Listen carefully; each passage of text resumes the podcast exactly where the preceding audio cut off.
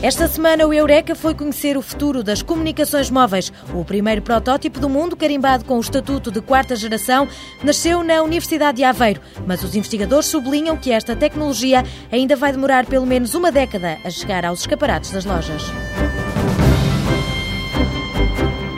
São a prova de que, quando se fala em resistência, o tamanho não conta. Desenvolvidas no Departamento de Cerâmica e do Vidro da Universidade de Aveiro, as ferramentas de corte em diamante têm o tamanho de uma aspirina, mas são capazes de cortar os materiais mais duros do planeta. Os primeiros exemplares, concebidos em Portugal, vão chegar em breve ao mercado. O ruído provocado pela água do autocolismo despoltava uma lista de queixas pelos clientes mais exigentes da empresa Oliveira Irmão. Com os conhecimentos em mecânica de fluidos, o problema foi resolvido pelos investigadores da Universidade de Aveiro, que desenvolveram umas válvulas silenciosas de enchimento. Abrimos então as portas da ciência e da tecnologia durante os próximos minutos. Fique para ouvir.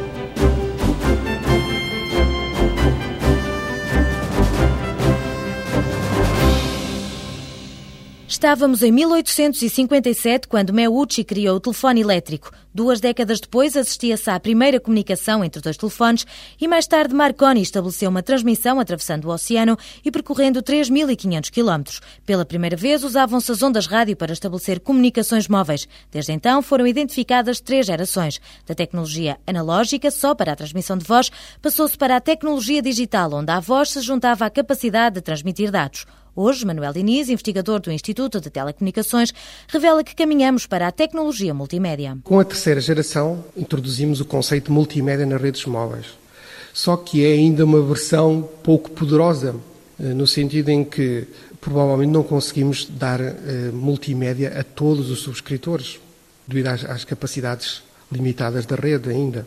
Por isso precisamos de evoluir os sistemas de terceira geração no sentido de termos aquilo que eu costumo designar por multimédia democrática para toda a gente. E melhor que isso, talvez, é ser a um preço acessível. Para isso, precisamos de desenvolver tecnologia que nos permitam transportar mais bits bits por unidade de tempo. Apesar de a definição de quarta geração de comunicações móveis ainda estar em aberto, Manuel Diniz defende que, no essencial, a ideia é ter no telemóvel o que temos no computador, aumentando as taxas de transmissão que atualmente se fixam nos 384 kilobits por segundo. Eu não quero ver um, um filme no telemóvel, por exemplo, ou fazer um download de um filme num telemóvel, se esse download demorar dois dias ou, ou, ou várias horas. Não é compatível com a necessidade do utilizador. Portanto, uma destas características é, de facto, aumentar as taxas de transmissão. Desta forma, o investigador da Universidade de Aveiro sublinha que o telemóvel vai transformar-se numa espécie de canivete suíço. Pode ser um PDA, portanto, o nosso assistente pessoal, já pode ser um leitor de MP3, já pode ser uma consola de jogos, ainda que talvez ainda não muito potente, já pode ser uma câmara fotográfica, ainda que com uma baixa resolução é de facto um dispositivo multifuncional que nos vai ter que seguir para todo lado. Para Atílio Gameiro, investigador do Instituto de Telecomunicações, a grande diferença entre a terceira e a quarta geração é o facto de as tecnologias sem fios virem a permitir o acesso à banda larga. Pretende-se que a quarta geração tenha uma componente de banda larga, muito mais larga que aquela que é permissível agora nos sistemas de terceira geração, de maneira a que uh, os, os sistemas de quarta geração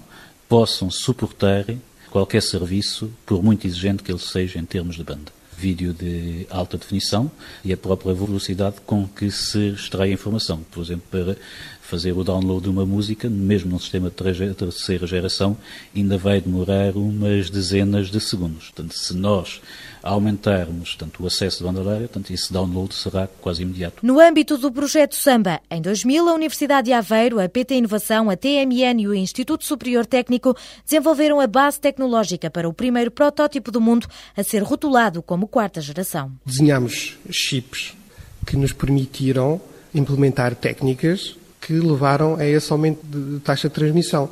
Além disso, utilizámos uma, uma banda de frequências, os 40 GHz, onde essa banda de frequências está disponível e onde podemos colocar mais informação. Aumentámos as taxas de transmissão para valores que julgávamos serem grandes para a quarta geração. Mas todos os dias vemos requisitos que aumentam.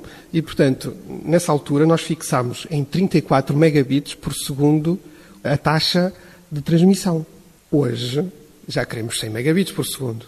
Se falarmos aqui por um, um ou dois anos, se calhar já vamos querer 300 megabits por segundo. Manuel Diniz esclarece que, como se trata de um protótipo, fisicamente em nada se assemelha aos telemóveis que usamos no dia a dia. O protótipo pesa 40 quilos, foi desenhado de forma a poder ser transportado nas costas, tipo uma mochila de, de, desses turistas que a gente vê por aí, por exemplo, fazer o Interrail, e tem tudo lá integrado, todo, desde as antenas, desde as unidades de processamento, eh, desde as baterias, por acaso, são colocadas num cinto, aqui à volta da cintura da pessoa que transporta, e, claro, usa uma câmara. O investigador do Instituto de Telecomunicações explica porque é que, para a quarta geração, se prevê utilizar a banda dos 60 GHz. Quanto mais subirmos na frequência, mais difícil é de transmitir os sinais rádio. Porquê é que nós somos obrigados a aumentar a frequência? Primeiro, porque começa a estar saturado, ou está mesmo muito saturado já as bandas cá para baixo. Portanto, não cabe tudo lá. Temos a televisão, temos todos os sistemas militares, temos todas as redes móveis, temos, temos, tem tudo que caber aí. E depois também pelo facto de cada vez precisarmos de mais largura de banda só para as comunicações móveis.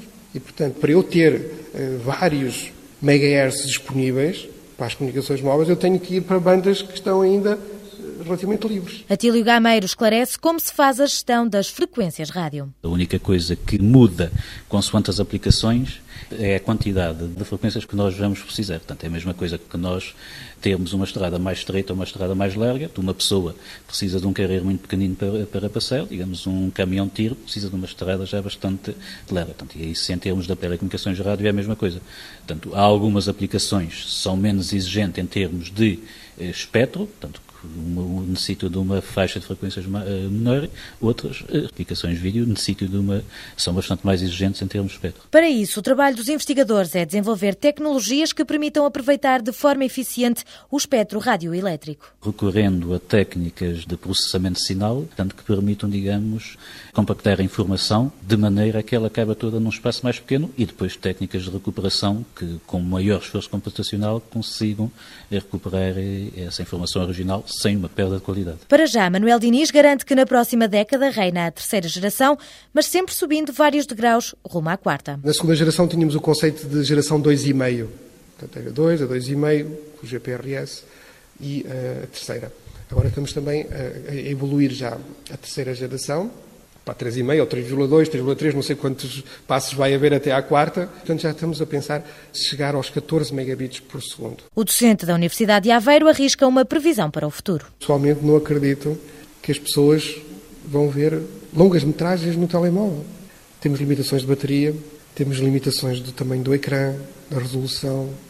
Eu acho que vai haver uma variedade de dispositivos e que cada utilizador comprará aquele que mais se adequa às suas necessidades. Certo é que há ainda muito trabalho de investigação pela frente, com ensaios de campo e construção de protótipos. A ideia é demonstrar qual a tecnologia mais adequada, economicamente viável e com implementação compatível com o que existe. Desafios que os engenheiros têm de superar para que os telemóveis de quarta geração cheguem às prateleiras das operadoras móveis nos próximos 10 anos.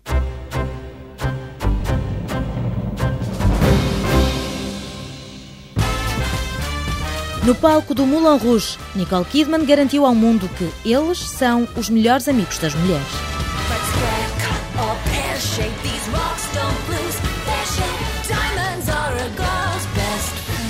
Mas basta ir ao Botsuana, África do Sul ou Angola para perceber que também são muito cobiçados pelo sexo masculino.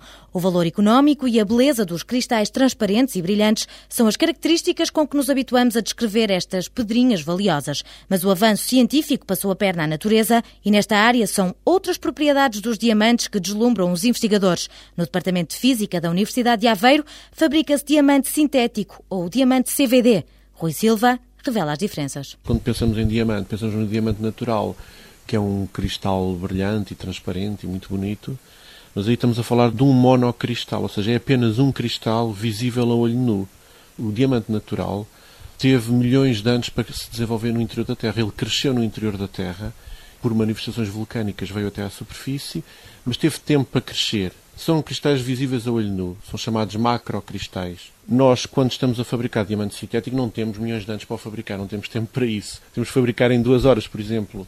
quando a gente fabrica em duas horas, o que aparecem são pequenos cristais, que só o microscópio é que os pode revelar. Os microscópios ópticos ou os microscópios eletrónicos é que podem revelar os pequenos cristais de diamante. Diamante obtido por deposição química em fase de vapor. É esta a designação dada a este processo de fabrico de diamante CVD. O diamante sintético que produzimos na Universidade de Aveiro é obtido a partir de um método relativamente simples e económico.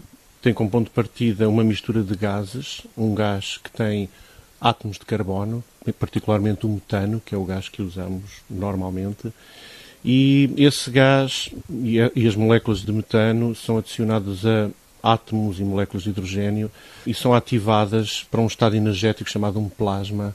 Um plasma é um estado de elevada reatividade que tem uma temperatura na ordem dos milhões de graus Kelvin e nesse processo de obtenção de um plasma reativo as moléculas e os átomos podemos dizer que se partem, em, se fragmentam e depois se reconstituem, quando é arrefecido, se reconstituem felizmente na forma de diamante, sobre qualquer superfície que seja colocada à mercê desse processo. O Departamento de Cerâmica e do Vidro contribuiu com a experiência de mais de uma década de investigação e o Departamento de Física juntou-se ao projeto com um reator de produção de filmes de diamante. Rui Silva adianta que, partindo de um simples pó branco, fabrica-se um substrato feito em material cerâmico, um nitreto de silício, e sobre o qual deposita-se depois um filme de diamante. É esta a receita para confeccionar uma ferramenta capaz de cortar os materiais mais duros do planeta. Os filmes de diamante são, como a própria palavra diz, são placas, digamos que são crescidas em materiais com uma certa espessura. No máximo, nós podemos crescer desde alguns micrómetros até um milímetro no máximo. Elas são crescidas elas são compactas, são contínuas, portanto, cobrem totalmente os substratos. É uma placa espessa, ou não, ou fina, mas contínua. No reator, manobrando as condições físico-químicas, juntando gases diferentes, variando a temperatura e as pressões, os cientistas manipulam a produção do diamante. Quanto mais pequenos forem os materiais, maior é a dureza. As ferramentas de corte em diamante são ecológicas, já que trabalham sem utilizar lubrificante e assemelham-se a uma aspirina. A ferramenta pode ser uma coisa tão simples como uma, nós chamamos uma pastilha que é colocada num torno ou numa fresa, numa ferramenta de corte da indústria metalomecânica, uma, uma pastilha com alguns centímetros de comprimento e que é toda ela revestida com diamante. Pode ser isso, por exemplo.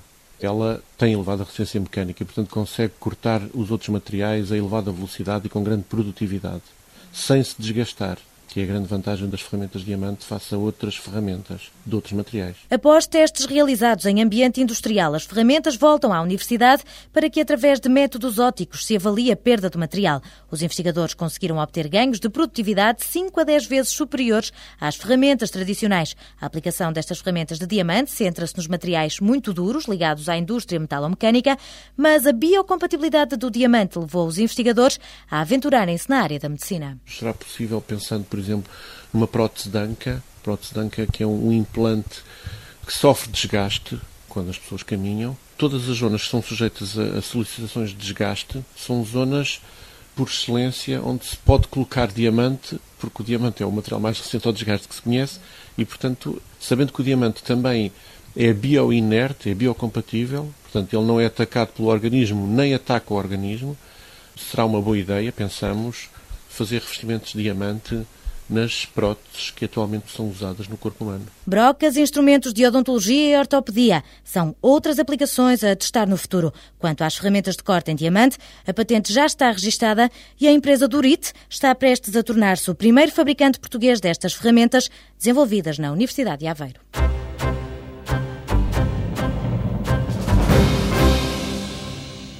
O silêncio da noite por vezes é interrompido pelo barulho do autocolismo do vizinho. O ruído da descarga e do enchimento do reservatório com água chegam mesmo a despertar quem tem o sono mais leve. Em hotéis 5 estrelas, as regras mandam que os hóspedes gozem de descanso total. Para isso, há que abafar os ruídos gerados por uma ida à casa de banho no quarto ao lado. A mecânica dos fluidos é a área da ciência que tem a resposta para este problema. O segredo está na construção de uma válvula silenciosa de enchimento. Existe um tubo que traz a água ao interior do autocolismo e a válvula é o dispositivo que, dentro do autocolismo, recebe essa água. Vítor Costa, docente no Departamento de Mecânica da Universidade de Aveiro, lembra que o desafio foi lançado pela empresa Oliveira Irmão, um fabricante de autocolismos, para diminuir o ruído havia que controlar a passagem do caudal da água pela válvula. A água, eh, quando está à pressão da rede, ela está tipicamente a uma pressão de 3 bar. Portanto, é uma questão algo técnica, portanto, está uma pressão grande. Se porventura tivermos apenas uma tubagem aberta para o interior do autocolismo, há ali uma ação de chapinhagem tremenda que é intrinsecamente ruidosa. Se tivermos, pura e simplesmente, um orifício, também o próprio escoamento da água através desse orifício se torna bastante ruidoso.